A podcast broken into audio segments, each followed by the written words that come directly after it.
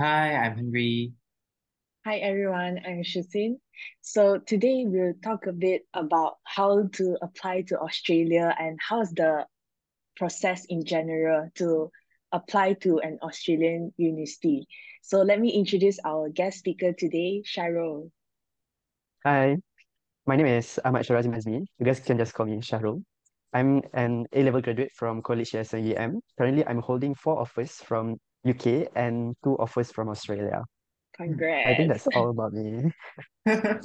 Yeah, great. So, uh, maybe like Shahru, you can share like which university that you got offer from in Australia? Um, I've received one offer from University of Sydney and one offer from University of Melbourne. Hmm, Yeah. So maybe from there we can ask the follow-up question. It's like, why did you decided to apply to Australia? Initially, I just wanted to make Australia as my backup plan in case I messed up my UK application. But the more I did my research on Australian university, I feel more attracted to Australia. I fell in love with their culture, with their people, and their education system. And the country has its its own charms, its own beauty that I want to explore in the future. At the same time, I feel like trying something outside my comfort zone. I think I remember one of my seniors, Hamdi, currently studying at Harvard. He told me to explore outside of my comfort zone. So I think it'll be great if I go to Australia and I can start over with a new group of people, a new system of education, different from UK system that that we are used to right now, and a whole new experience. Yeah, that's all.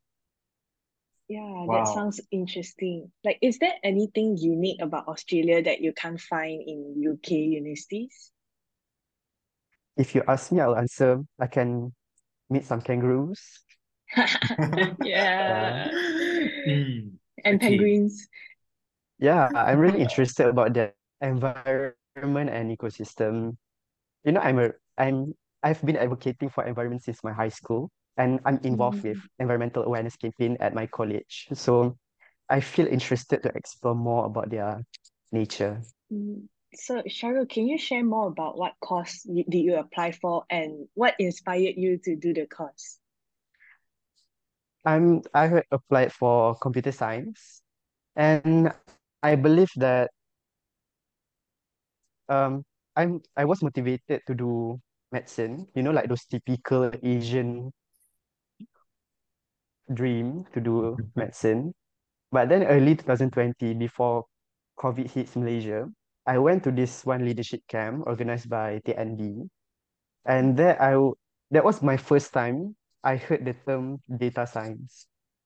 Mm. And from there, I think I'm interested to do computer science. And since that moment, I don't feel like doing medicine anymore. Mm. I've you know I've had enough of biology. So from there, I pursue my interest to do computer science. Yeah. So, um, maybe like, what is the application of computer science that in real life that you have saw, and then you feel like, okay, that is really what I wanted to venture into.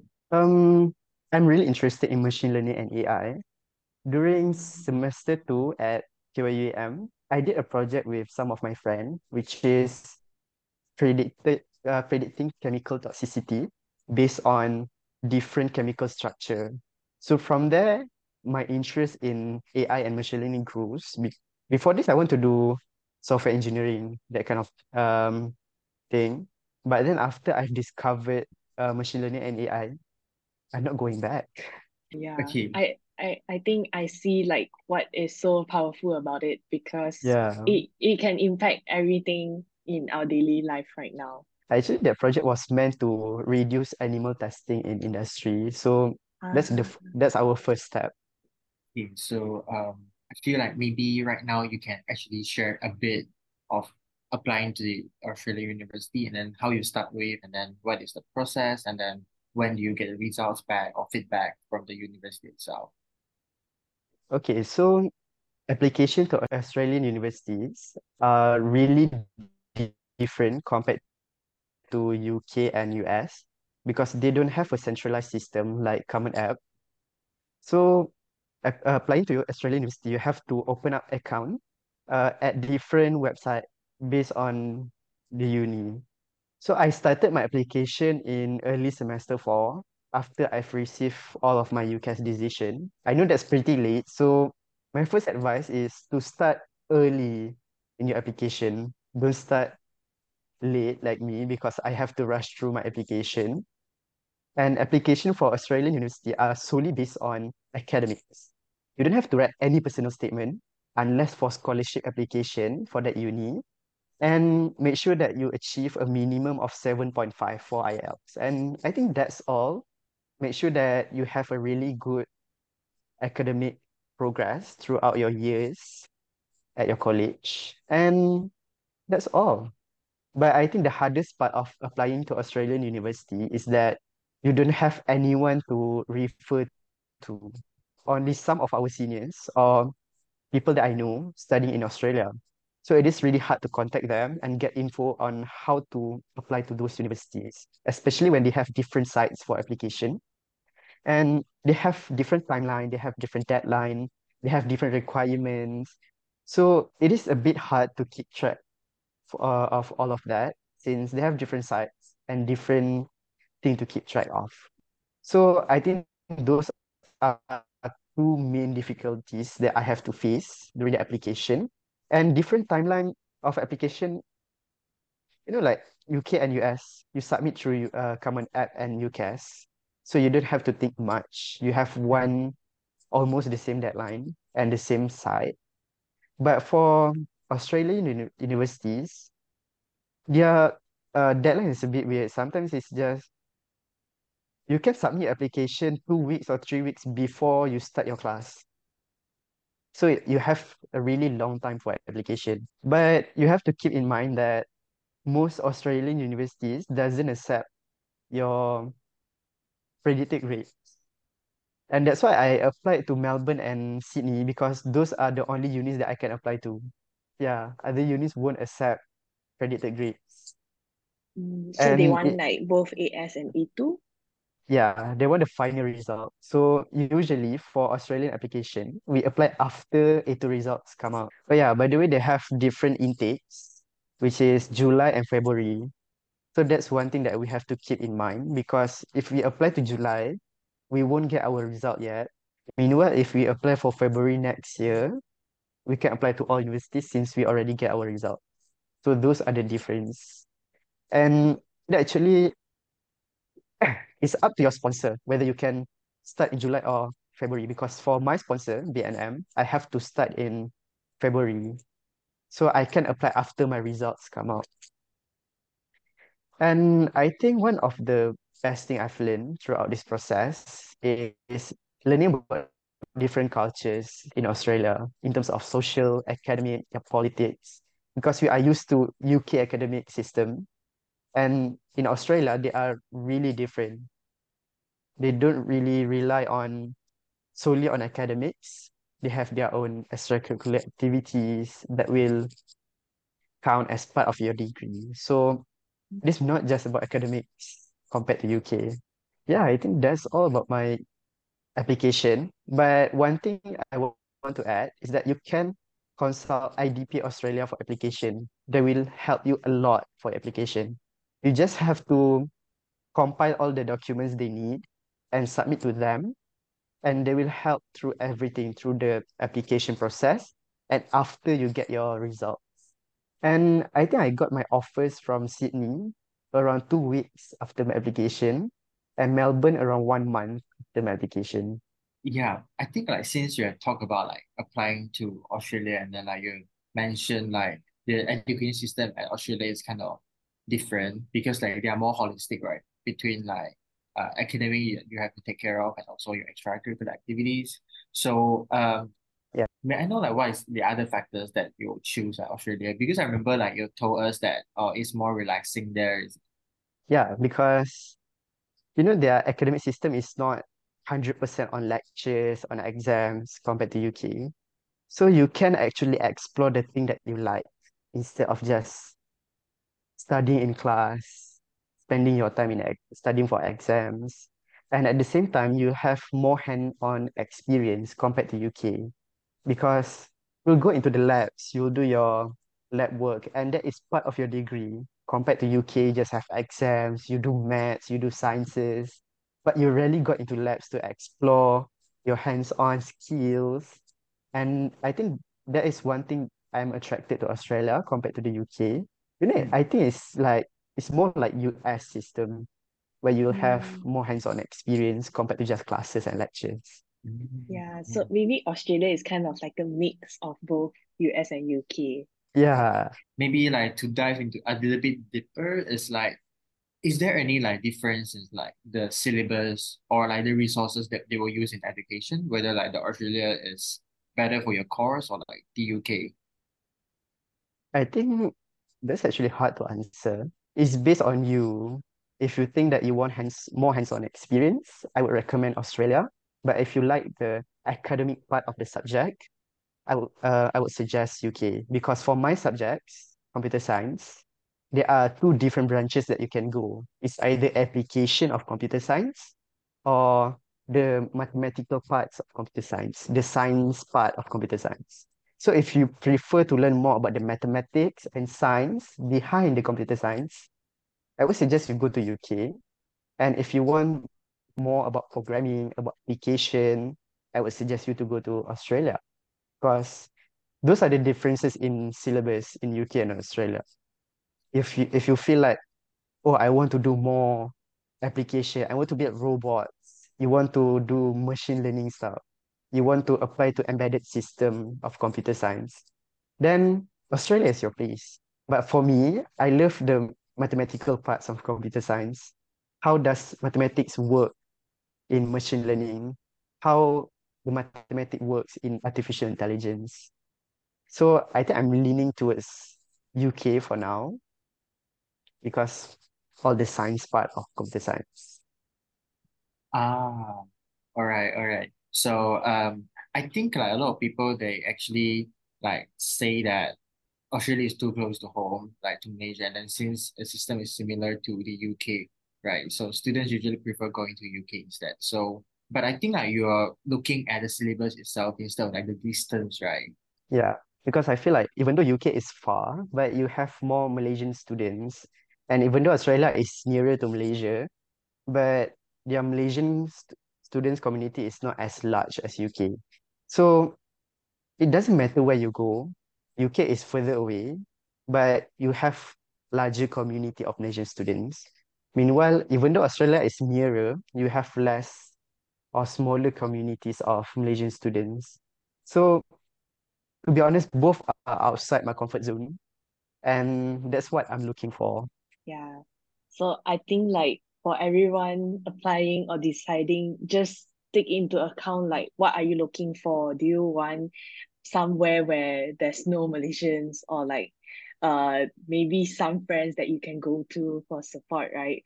And also like what kind of academic environment do you want? Do you want more mathematical, more scientific, or just a lot of hands-on opportunities? So just take into account all this and make a decision, right? Mm, okay. So, um, do you have any future plans, like what you hope to go in, like which industry you hope to go into in the future? And um, can you share some advice to others who are also going on this path into computer science, into STEM? To be honest, I don't really have a plan. I just go with the flow and see where fate brings me to. I'm planning to pursue my master after two or three years serving my bond with Bank Negara. And I'm planning to complete my PhD in theoretical computer science. I think PhD is my biggest goal of my life. Wow. Yeah. I'm sure you can do it. Yeah. Uh, my advice for those wishing to pursue the same path as mine is to learn as much as you can and to take all the opportunities that come your way. Because life is a journey and it's not about the destination, it's about the process. So when you are doing your A level, learn as much as you can, meet a lot of new people. I meet Henry and ShuXin here. I learn a lot from them. And I got opportunities to volunteer in Hero Society with ShuXin.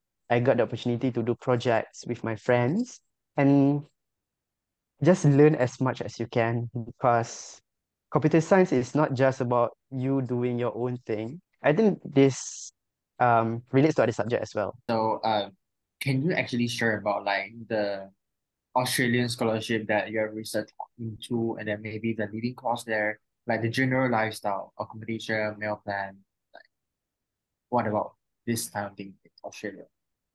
Okay, so for scholarship, um currently I'm a BNM scholar, so they sponsor to Australia, and that is one of that one Malaysian scholarship I know. And from the university, you can apply directly with the university. So they have their own scholarship and they have their own sponsorship for the program. Meanwhile, for the living costs, um, Australia is a bit cheaper than UK, but it's not much difference anyway. Um, compared between Sydney and Melbourne, Melbourne is cheaper than Sydney because Sydney is a really big city and Melbourne is a smaller city compared to Sydney. About uh cost of living, accommodation, I think it's not that much different from UK. Mm, Yeah, I think yeah. that's all I know from Australian university. So basically, like it is just like more or less the same as like the lifestyle or like the living condition at UK, right? Yeah, uh, it's not much different. You Oh, have to invest more on bug sprays. Oh, bug spray. ah, bug sprays. spray. That's the thing about living in nature. Yeah. Yeah, I think like actually there's no difference between UK and Australia, right? So the only way that you can actually go and navigate or differentiate between these two is like from the education system there, and then like what type of learning environment that you actually looking forward to, like for your higher education, right? So I think education is the more prominent one that you can use to differentiate it. Like follow up to the previous question. So do students live on campus? Like are there dorms? But uh because I heard like in UK, especially those in London, um a lot of people because of like rental fees, they choose to live outside because it's too expensive to live on campus. Um, for Australian universities, some of them have a student hall, the same as UK. Mm. They have dorms, but sometimes they prefer to stay outside because it's cheaper compared to student hall. And Mm. student hall, you have the option for uh catered hall or non-catered hall, so you don't have Mm. to think about food. But for me personally, I prefer to stay outside because you know you you study in the university, then you stay at the student hall. So you spend a lot of time in the university instead of living at the city itself. Yeah, yeah. So I guess it's more or less the same uh as the UK as well. And the Yeah. um I, I think for those who really want to experience the study abroad experience, then yeah, you definitely should go more like out in the city and maybe live outside for one or two years to get the full experience. Okay, so um, I think like that is so far what we would like to explore more about Australia application. So um, maybe as a closing remark, like if you could turn back time, like what would you do differently actually throughout your whole application, whether it's in Australia or like your general uh, academic? Mm, that's a really hard question. Um, I think the first thing that I want to do is to start my application early. Instead of doing it in semester four, I should start at semester three because I have to rush through my application. I have to compile my documents in less than one week before I submit to IDP Australia. I think that that was one of my biggest mistake. If I could turn back time, I won't do that again. And second thing is that I want to plan my schedule carefully because during the university application season, I have to deal with UK application, US application, Australian application simultaneously. Track of ACs, application forms, and deadline all at the same time for different countries. So it is really complicated. And because of that, I have to drop my US application. And that's one thing that I'm I really regret because seeing my friends got offers to US, but I didn't even apply. So that was that was one of my biggest regret in KY. But other than that, I don't think I want to change anything because because I if I change something, I won't end up where I am right now. If you change the initial condition, it might cause a large difference in the outcome. So my application and I want to plan my schedule better compared to before. And I won't change anything else. I just grateful to be where I am right now. Yeah, I'm sure like the current state is the best state that we are having right now. So um, it's just that maybe Yeah. we can turn something earlier so we won't be feeling too rushed at the end of the time, right? Yeah. You know, I still regret my decision to drop my US application. Oh, It's okay. okay. You you might be able to do masters or PhD there one day, right? Yeah. Hmm. Yeah, I'm looking forward for that. Yeah. Do do you have any final words for everyone who's watching this? Um, I don't have much to say. Just stop comparing yourself with others. Just be grateful of who you are and just do your best. Because, you know, if you always compare yourself with others, you won't feel grateful with what you have in the future. Like what I'm, and if your plan didn't work, just go with the flow. And if you need any help for application, just contact IDP Australia. You can find them online. Yeah, I think that's my final remark for this interview. Yeah, everything is good. So just a disclaimer, like just now it's not a promotion. So it's just like a very good advice for everyone to just seek for their help and then they will really guide you throughout the whole application, right? Yeah, they'll guide you from documents and application, and they will even sign up for university website, so you don't have, you don't have to think about it. Ah, I Mm. see. And All right. one more thing to add, they will help with your visa application as well. Wow. Oh. Okay. Full Yeah. package. Yeah, UK and Australia, they Mm. will help with your visa application. Um, so one thing to ask, like, is it like free of charge or like you charge some fund like throughout the whole application? Uh, it is free of charge. Yeah, you just contact them anytime and you can ask for help. So I guess um all the best to Syahrul when you're in the UK and hopefully one day you still like pursue your dreams of going to both Australia or US or other amazing universities out there. Mm. Good luck for you too as well. Good luck in uh, Cornell. Good luck in Harvard. Yeah, all the And best s- too. send my regards to Hamdi if you met him at Harvard. Definitely. Yeah. Uh, I think that's all. And then thank you so much for listening to this episode. And then we'll see you in the next episode.